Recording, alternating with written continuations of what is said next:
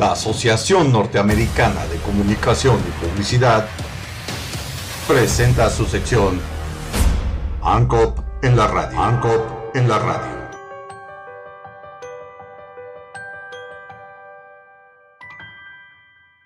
La extinción de los dinosaurios ocurre en primavera.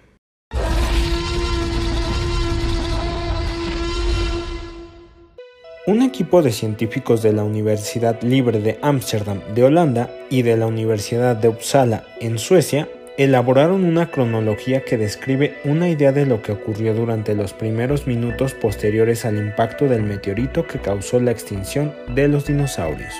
En un artículo denominado The Mesozoic Terminated in Boreal Spring, publicado en la revista Nature, los especialistas determinaron que el catastrófico hecho ocurrió durante la primavera boreal.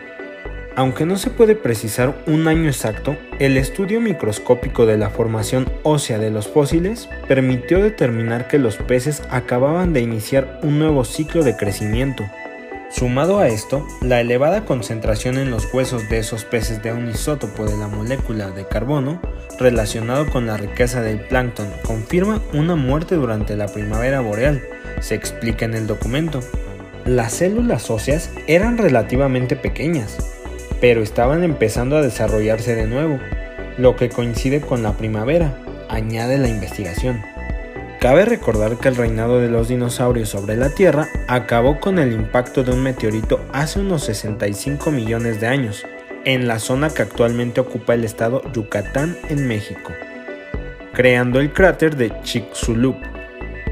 Dicho impacto provocó una serie de catástrofes que desembocaron en un cambio climático dramático que puso fin a la era del Cretáceo y de los grandes animales sobre la Tierra los dinosaurios no aviarios y de los reptiles volantes, como los pterosaurios, lo que ocasionó el impacto. De acuerdo con los especialistas, apenas unas decenas de minutos después del impacto del meteorito en Yucatán, se formaron ceíches. Uno de ellos ocurrió en el sitio arqueológico de Tanis, en Dakota del Norte, Estados Unidos.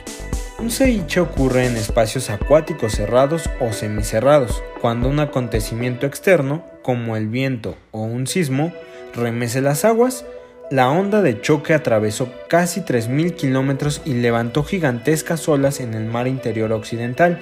En esa época atravesaba la actual América del Norte a sur. En el cuerpo de agua habitaban diversas especies de peces que murieron durante ese ceviche. Mientras el agua se levantaba y devastaba todo a su paso, del cielo caía una lluvia de arena vitrificada, provocada por el calor del impacto del meteorito en la península de Yucatán. El informe explica que los peces estaban vivos y alimentándose cuando ocurrió el impacto en los últimos minutos del Cretáceo. Murieron entre 15 y 30 minutos después del choque del meteorito. Los análisis realizados a los fósiles de tres esturiones y tres peces espátula procedentes de Tanis arrojaron que los peces ingirieron esa arena, sin llegar a digerirla, según Melanie During, estudiante de doctorado en paleontología de la Universidad de Uppsala, Suecia, y autora principal de la investigación publicada en la revista Nature.